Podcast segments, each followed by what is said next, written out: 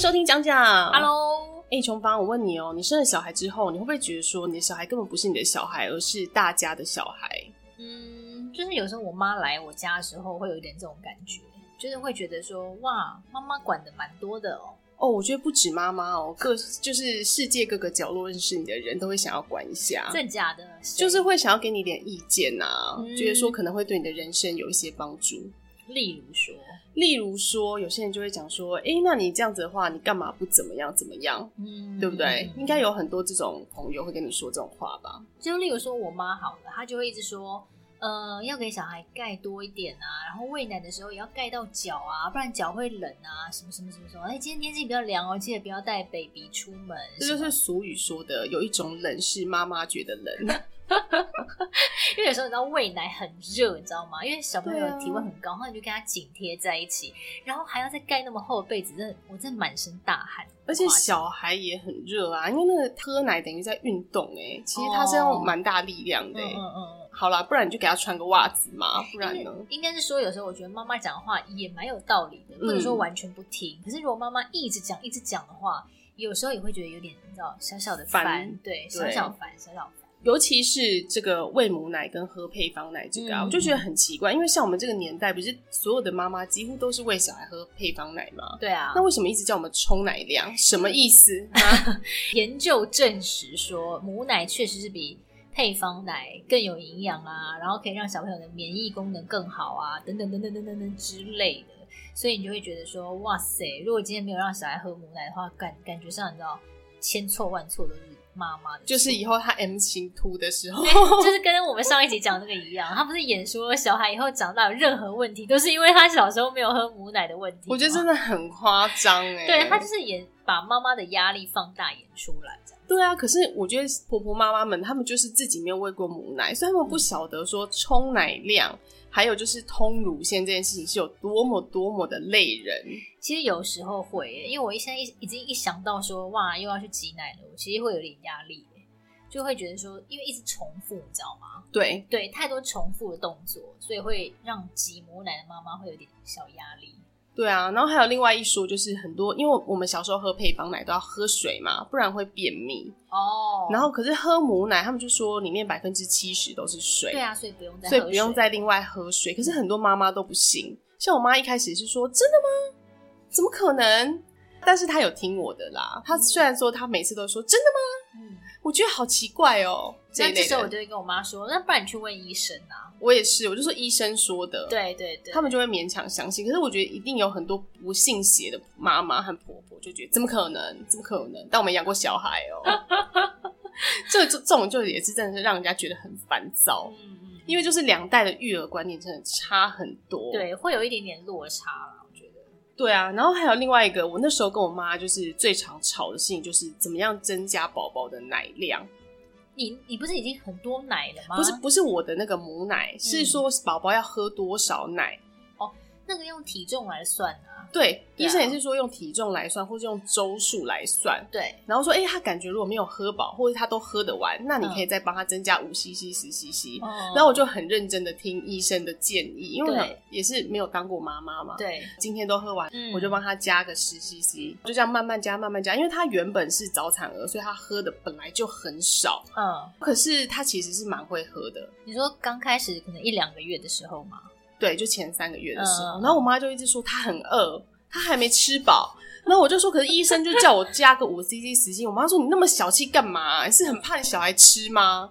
你就给他多一点嘛，多了就倒掉就算了，不怎样。嗯嗯嗯、然后我妈就会在旁边一直翻我白眼，这样，她就会一直翻我白眼。嗯。他就觉得我很无聊，像我妈有时候就这样，我妈就说：“你就亲喂啊，亲喂不最省事吗？就亲喂啊，你就亲喂啊，就这样讲。”我想说好，我今天就亲喂给你看，因为亲喂其实它时间会拖比较长，而且小孩不会说一餐就吃饱，可能会吃个两三餐，所以你喂他一餐，我的小孩是这样子啊，有时候会变成是要吃三次才会吃到他原本一餐吃的量之类的这样。然后等到吃到第三次的时候，或者是第三次我补配方奶的时候，就会变成是我一直在喂他。然后我妈觉得说，怎么又饿了？怎么又饿了？我想说奇怪，你不是叫我亲喂吗？对啊，因为亲喂就不知道他到底吃多少。对呀、啊，然后他就说怎么又饿了？哇，怎么一直在喂奶这样？我想说哇，那我到底要怎么做？神啊，救救我吧！你懂吗？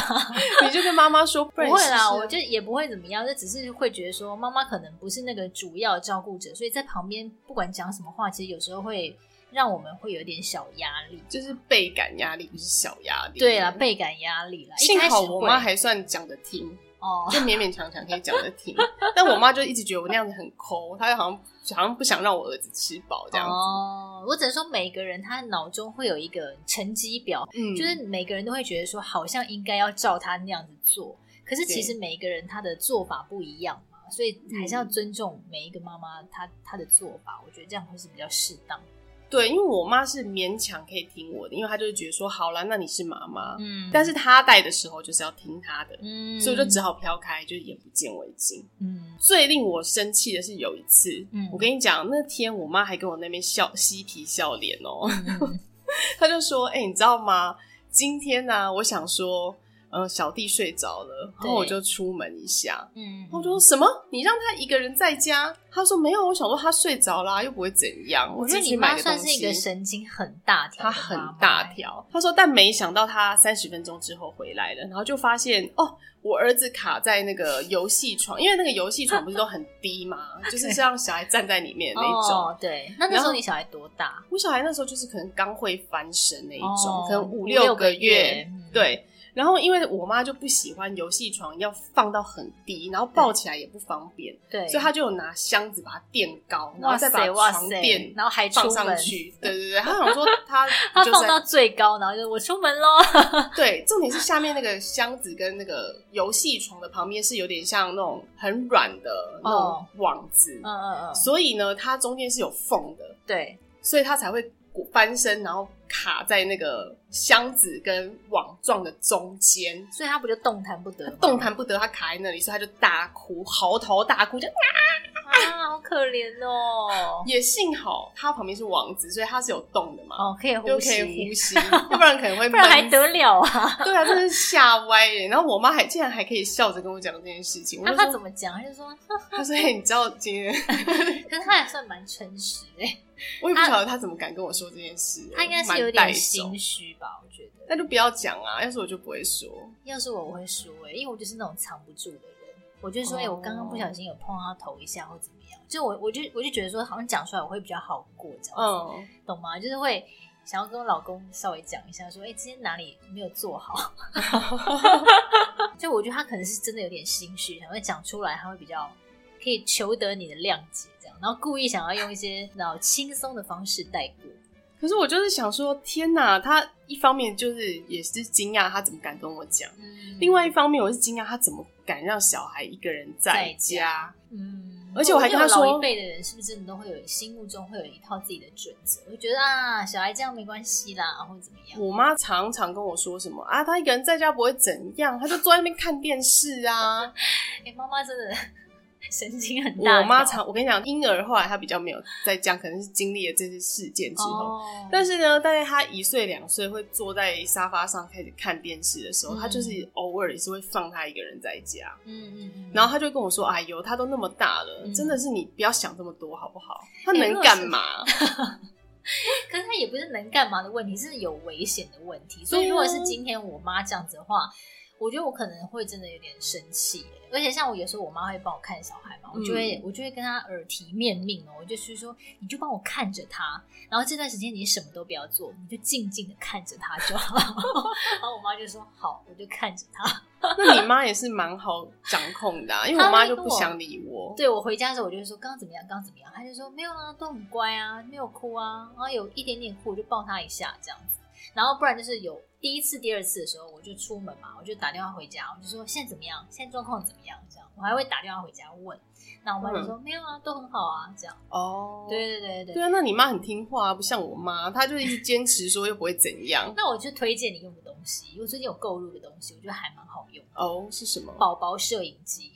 哦，我跟你讲，这个东西我也是有观察它好一阵子的，嗯，因为我就觉得说，因为你那个年代可能还我那个年代没有，对，一定要这样呛我是是？那个年代就是缺少了这个东西。嗯，八年前好像比较没有兴盛这玩意儿。嗯，因为我觉得，如果是像我这种比较想要无时无刻看小孩在干嘛的妈妈，其实可以买这种东西，因为它就是造型很可爱嘛，而且它是可以直接连到你的手机，嗯、就有点像是月子中心那个时候，你不是随时打开你的 app 就可以看小孩在干嘛吗？哦，对，对，然后现在你就可以自己买一台，然后放在家里，对不对？然后它就是。可能直接是对着婴儿床或是婴儿房，然后可以照到你小孩的一举一动。嗯、所以这个时候，其实你也不一定是出门，就是可能在呃厨房洗个碗啊，嗯、或者可能呃看看电视啊，这边冲奶瓶的时候，对，冲奶瓶，然后老公又不在家，只有你一个人的时候，你可能就是把可以把那个 app 开着，然后去看一下。你比较不放心的话，可以开着，然后看你小孩现在在干嘛。哎、欸，我觉得蛮好的，因为有的时候你知道，就是要看小孩醒来了没，嗯、或者他睡得怎么样，嗯、然后你就要进那个蹑手蹑脚的走进房间，然后这样看，想说哦，他还在睡，就是确认一下，怕吵醒他。对，因为你知道，我妈以前有帮人家带过小孩。哦然后他这样还可以帮人家带小时候，我小时候 那个时候好像不用保姆执照，然后就是我们家对面的，可是他没有把他放一个人放在家了，对。然后他就帮人家带小孩，然后我有一次就是忘记那个小孩在里面睡觉，然后我就把门打开，然后对。跟他四目交接，我就吓到，结果他就哇，他就很开心。后来我就想要赶快退出去，因为我那时候也还小，才国小，嗯，我想要赶快退出去，因为我想说完了，我吵醒他，带我妈可能会骂我。结果他看我出去，他就哭了。哦，因为他觉得想要讨抱吧，他可能对想要跟人家玩。对啊，对啊，对啊，对。然后我就想说，哇，那现在有这个是不是就可以？对，现在这个就是说，你想要查看他，可是你又不想吵醒他的话，其实用这个我是觉得还蛮方便。对，嗯、而且因为我个人也是还蛮想要监控别人的。你说监控你儿子吗？对啊，对，因为他现在是小学了嘛，你可以用这个偷看他。嗯我跟你讲，因为你上次不是有跟我讲，先提过这个东西嘛？对啊。然后我就想说，那不然的话，我应该也要试用看看，才跟你讨论。我觉得你根本就是想要看他们在写功课吧？你不要戳破我好不好？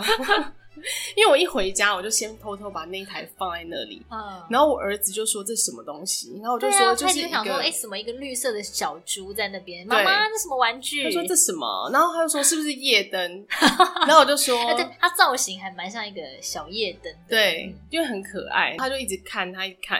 然后我就说，嗯、呃，差不多，差不多。他说那要怎么开？因为他之前有个小夜灯是拍他屁股。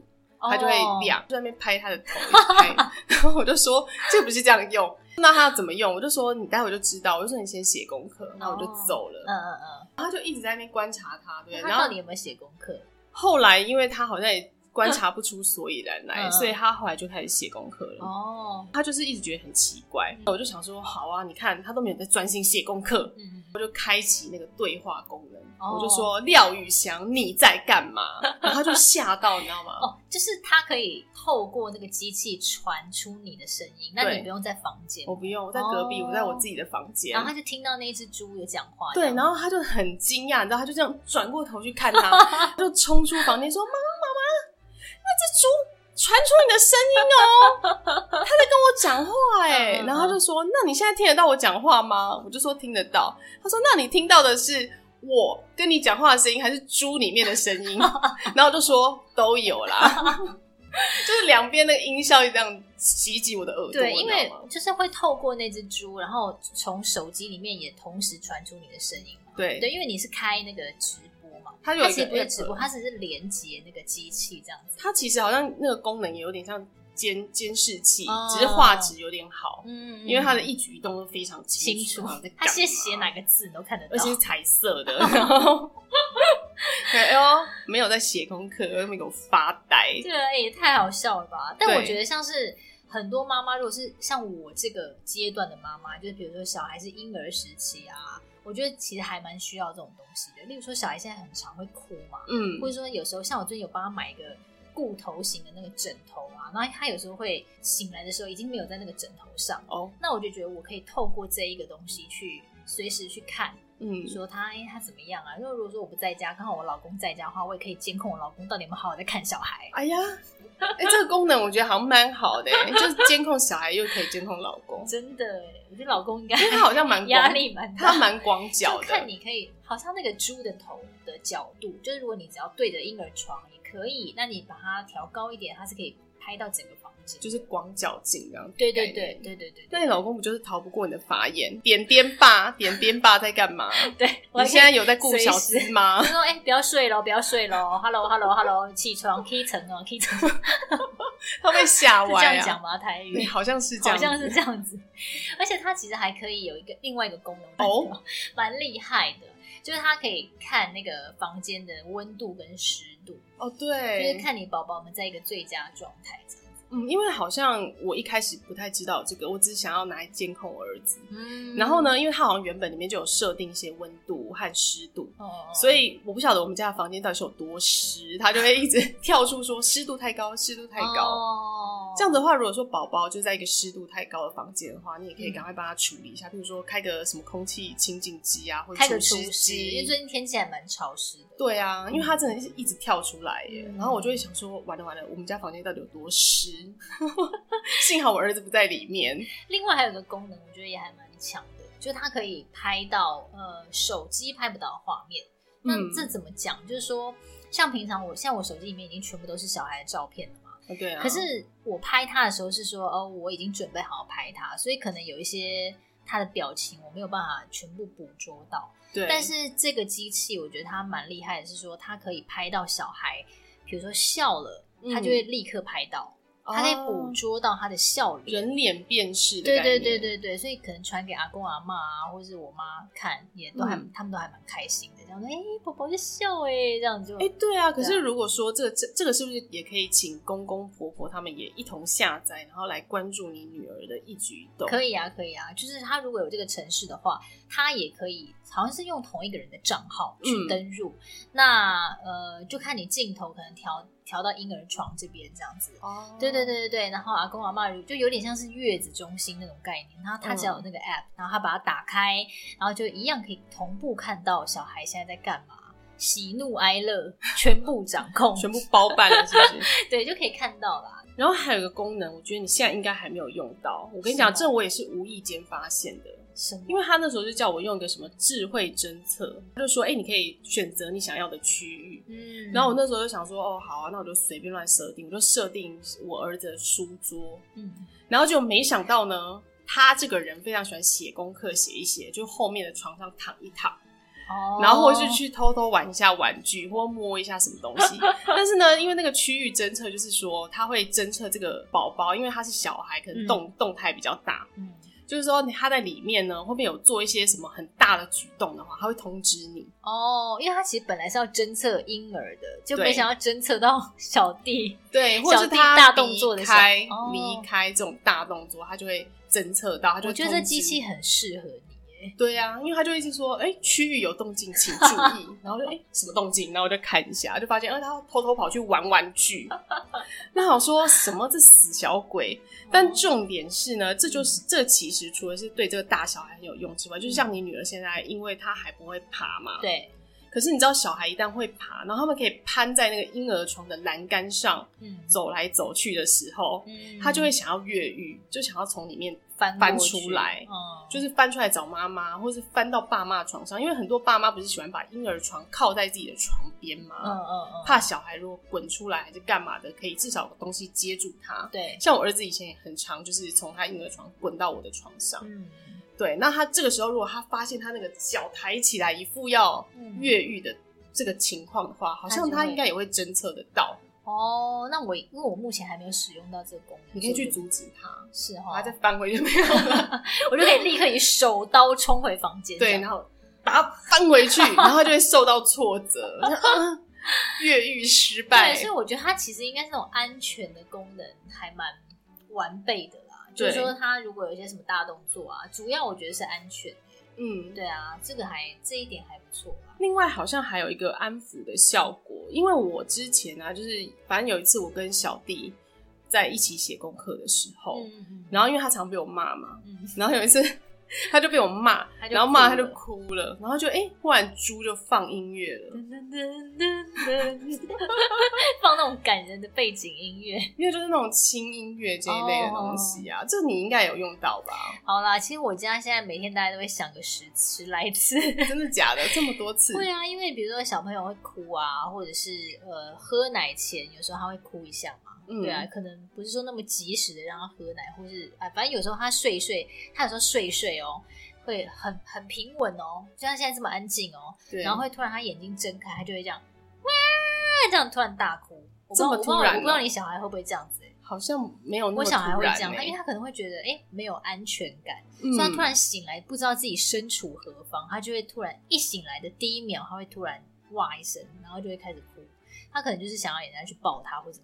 然后这时候我家就会响起那种这样噔噔噔噔噔噔，然后就不同 不不同的音乐嘛，是不是可以自己设定啊？对，它好像里面有几首可以设定。然后之前我妈就跟我讲说：“哎，音乐怎么都同一首，可以换一首？”我就说：“哦，好，我现在要换一首这样子。”然后她每次就是一醒来啊，然后第一秒就大哭的时候就哇，然后之后就我们家就这样噔噔噔噔噔，你很熟悉。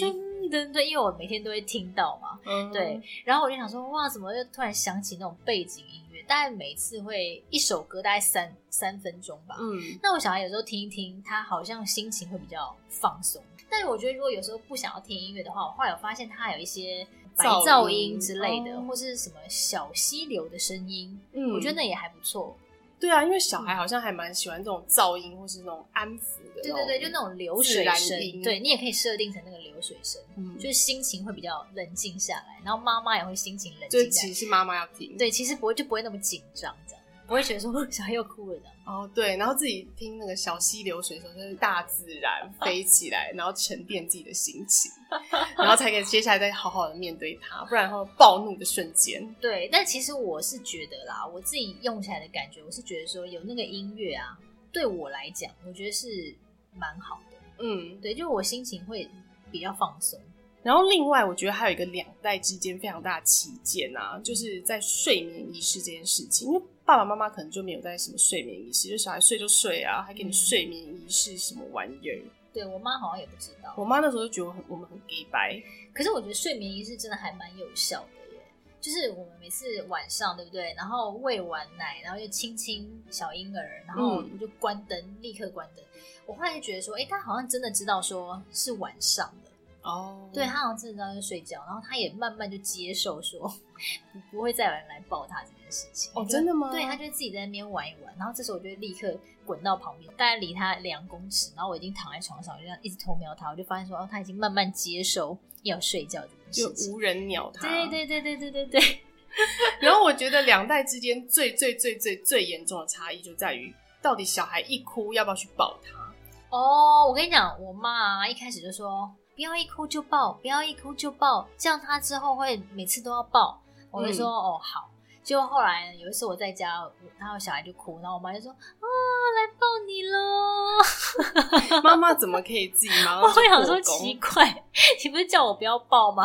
那你自己怎么抱成这样？我妈也是跟我说，就是不可以马上抱。可是因为我前夫是一个就是很心狠的人，哦，他就是那种可以让我儿子在床上哭半小时。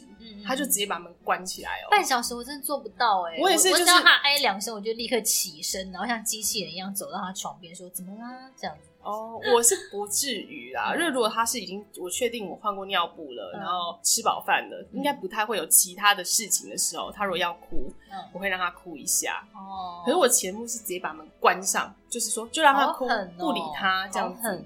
或是他已经做完睡眠仪式一套，觉得他已经睡着，放在床上，可是他可能中间又不知道为什么醒来的时候有时候会这样子，他就完全不会理他，好强哦。然后我妈就会很不高兴，嗯、我妈就会说什么：“怎么那么狠啊？可以让小孩哭三十分钟？你有听看过这种爸爸吗？你知道小孩哭很久会得疝气吗？” 然后我就想说：“哎、欸。”这样子哦，然后我还特，然后结果后来我就有跟我前夫说，哎、欸，好像不可以，会得疝气这样。嗯、然后他就说没有，他都已经 Google 过了，这一次他说会得疝气的小孩就是会得疝气。他如果不会得疝气的话，他就算哭再久都不会得。然后就说不要拿那些迷思来跟我讲。然后就继续让我儿子哭，他最长让他哭过一小时。那你怎么会可以接受？我没办法，因为他就是一个很机车的人，就是变成是说他让他哭，但你不能去抱。不行啊，他让全世界不准去，所以我妈才会不高兴。因为他的观念是说，小孩哭就是让他没，如果说没有理由的话，就让他去。对，对我觉得这真的是每个人观念不一样。但如果是我的话，我真的是没办法哎、欸，我就是他可能挨个一下下，我就我就要赶快过去了这样子。我我现在不会哭哦，他只要在那边嗯嗯嗯小哀的时候，我就要去看一下。但有时候太累，我就可以让他小挨一下，小挨就挨就挨啊，对。但我觉得其实可以换一种方式啊，就是可能譬如说让他哭个十分钟，然后你可以过去拍拍他，然后跟他讲话，说哦妈妈在哦，妈妈在哦，让他有一点安全感。对，然后让他知道说哦你没有要抱他，但是你在，嗯，那他可能就会知道说哦那他原来他这样子讨拍是没有用的，嗯，可是他又知道说哦妈妈也在爱我，因为他有在旁边陪我，对他比较不会那么怕，对，所以我觉得有差啦，这个效果应该是比你。马上去抱他，或是真的让他们哭一小时，嗯、好很多，心理上的安慰。一小时很久哎、欸，他很猛，他很猛，他是一个猛残忍的人，残忍。因为我真的是没办法，而且你都你你应该旁边都快哭了吧？真正的哭的是你，就蛮气的，不是很爽。是哦，对啊，就觉得已经哭那么久了，你、啊、可能真的不高兴吧？为什么给他抱一下？我觉得我应该会哭吧。我如果我是你的话。我当时我也哭了，小孩哭，妈妈也跟着哭。然后另外还有一个就是尿布，因为我妈就是那种崇尚就尿布要用到一个淋漓尽致。我妈也是，因为我妈以前跟我讲说，因为因为我们那个年代啊，奶粉跟尿布都很贵。我妈就说她一定要用到那种那个线都有点模糊了，你知道吗？因为就是像那个邦宝适，它不是黄线嘛，然后尿尿之后会变绿线，绿线它可以用到。把它大包变那个线都绿绿的，有点模糊，就是感觉。Oh my god！他才要换。跟妈妈说这样不行哎。那他说我也没有，小时候也没有尿布疹。他说你好的很，你屁屁好的很。我跟你讲，妈妈真的是，我妈也是这样讲。我妈说，哎、欸，尿布那么快就要换了，才刚刚换又要换了。对啊。她就说，你看像我们以前、啊，就是都你知道会很省着用啊什么之类。嗯然后我就想说，妈妈，现在我们也不没有在缺这个尿布钱，真的没有关系。因为我觉得尿布钱它确实是有比较有点贵，但是因为医院的护士教的是一个非常浪费的方法，就是有看到变色就要换。不是，他那个时候是跟我说，哎，小孩就是要起来喝奶，譬如说四小时要喝一次，然后你要先轻拍他嘛，然后把他叫醒，就先换尿布。哦，然后换完尿布再喂他喝奶，要确保他很舒服。嗯，就是让他有点醒了之后再喝奶。对，然后可是问题是呢，通常小孩在边喝奶的时候，因为他们喝母奶嘛，就会边拉，你就会听到啪。对对对所以这样就会换到两到三个尿布对对就又要换而且有的时候你那个尿布一打开不是有点冷它就又尿这样子。对对对对对对 对。然后我妈就说这样真的很浪费耶她就说明明根本没尿有的时候是真的还没尿嗯。然后她就说那这样为什么要换？就把包回去啊。后来我找到一个折中的方法因为尿布有分便宜跟贵的嗯，所以我就买便宜的尿布，拿来当做中间的缓冲，就是一直对他这样一直换，一直换，一直换，对，然后感觉比较不那么心痛。嗯，妈也就是勉强可以接受。这招我觉得还 OK，就是要我觉得要找到一个两代之间养育小孩折中的办法啦，不然你知道养育小孩已经够累了，然后还要跟妈妈在那边你一句我一句。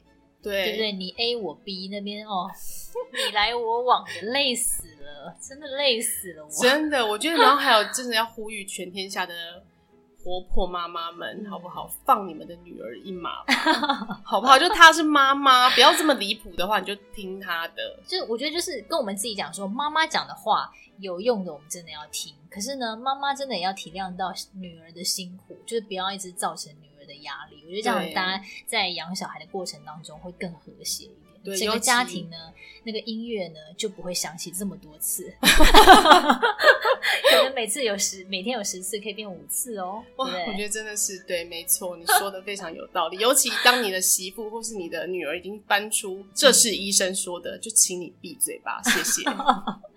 好啦，那这就是我们今天的两代育儿的观念大不同的分享。嗯，那如果你们有什么意见的话，也可以拜托回馈给我们喽。好哦，下集见喽，拜拜。嗯，下集见，拜拜。